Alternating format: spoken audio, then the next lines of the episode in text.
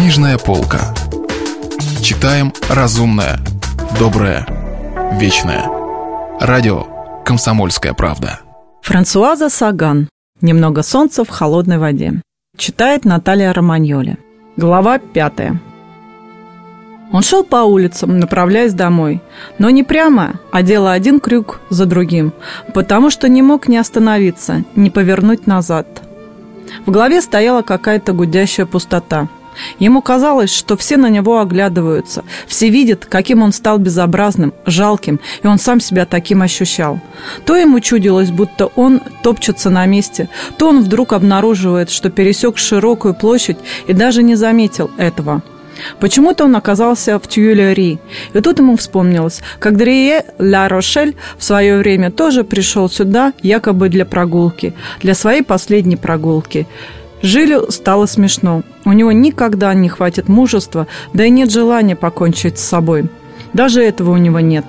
К его отчаянию подходит любой эпитет, но только не мужественное или романтическое – по правде говоря, ее бы вполне устроило, если бы у него возникло желание покончить с собой.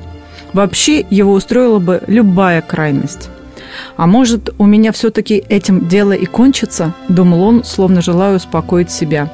«Если и дальше так пойдет, мне, конечно, не выдержать.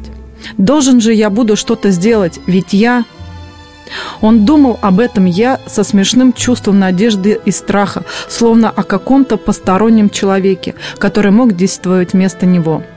Но только позднее, так как сейчас в нем было только я, которая способна застрелиться, сунув пистолет себе в рот, или броситься вон туда, вниз, в темно-зеленые воды сены.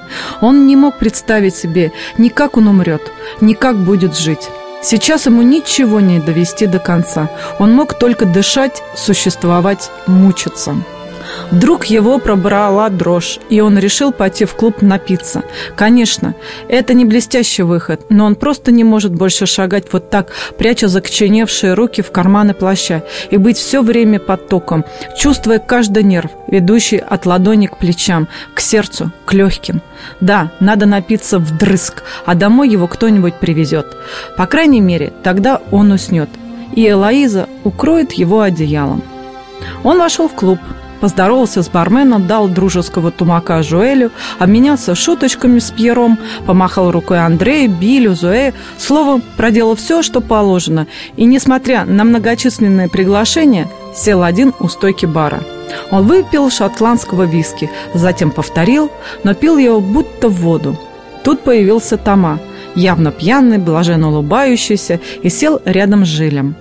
В редакции они были тайными врагами вот уже четыре года. С тех пор, как произошла эта темная история из-за некой девицы, из-за некого репортажа, Жиль сейчас уже не помнил подробностей.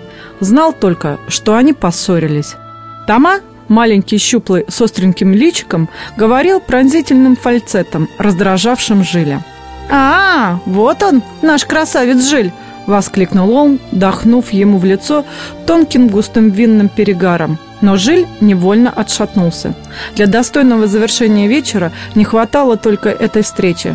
«Ты что шарахаешься? Не нравлюсь я тебе? Скажи, не нравлюсь?» Пьер издали делал знаки. В тот вечер он дежурил по клубу и потому хотел предупредить Жиля, что Тома вдребезги пьян, хотя это и так было очевидно. Тома все не отставал. «Ну, красавец, что ты не отвечаешь?»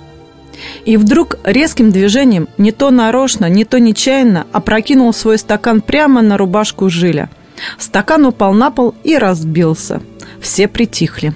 В эту минуту что-то оборвалось в груди Жиля. Все исчезло. Жажда счастья, уважение к людям, самообладание – все вдруг затрещало, рухнуло в порыве злобы. И Жиль вдруг увидел, как бы со стороны, что он бьет Тома.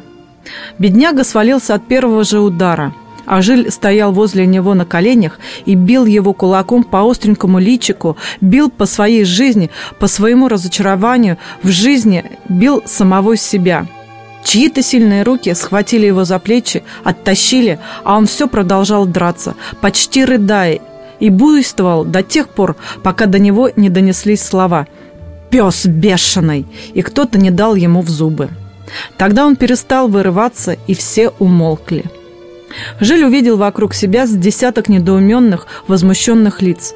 Увидел, как маленький Тома встает на четвереньки и почувствовал на губах соленый вкус крови и слез. Он вышел пятясь к двери, и никто не сказал ему ни слова. Даже Пьер, с которым он пьянствовал всю свою молодость. Как раз Пьер-то и ударил его, сообразил Жиль, и правильно сделал. Это ведь его обязанность, в конце концов. Каждый должен зарабатывать себе на жизнь. В квартире слышались голоса. И он в удивлении остановился у дверей. Было около полуночи. Он вытащил из кармана носовой платок и вытер кровь, запекшуюся в уголках губ. Ему вовсе не хотелось появиться в образе Франкенштейна. В былые времена он не применул бы разыграть эту роль. Но теперь маленькие комедии прежде забавлявшие его, потеряли для него свой смысл. В гостиной сидел Жан вместе со своей приятельницей Мартой, ласковой и глупой толстухой, а Элоиза стояла у окна. Она вздрогнула, когда он вошел. Жан повернулся к нему с притворно спокойным видом, а Марта воскликнула. «Боже мой! Жиль, что с вами случилось?»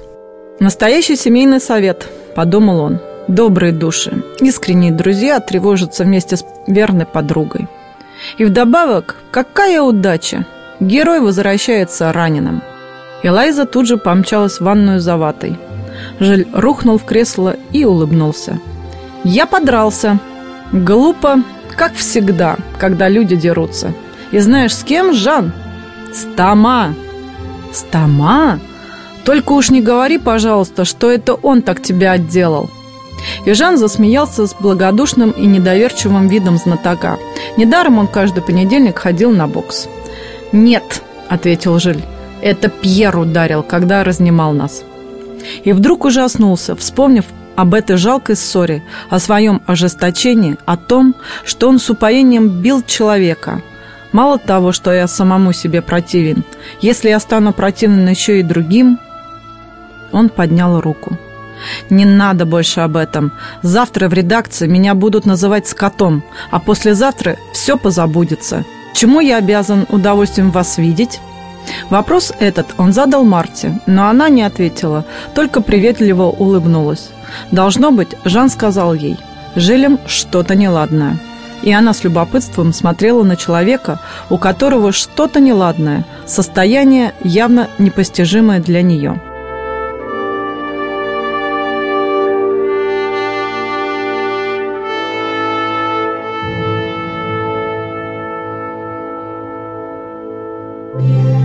Если вы пропустили главу любимого произведения или хотите послушать книгу целиком, добро пожаловать к нам на сайт kp.ru слэш радио раздел «Книжная полка». Книжная полка. Читаем разумное, доброе, вечное.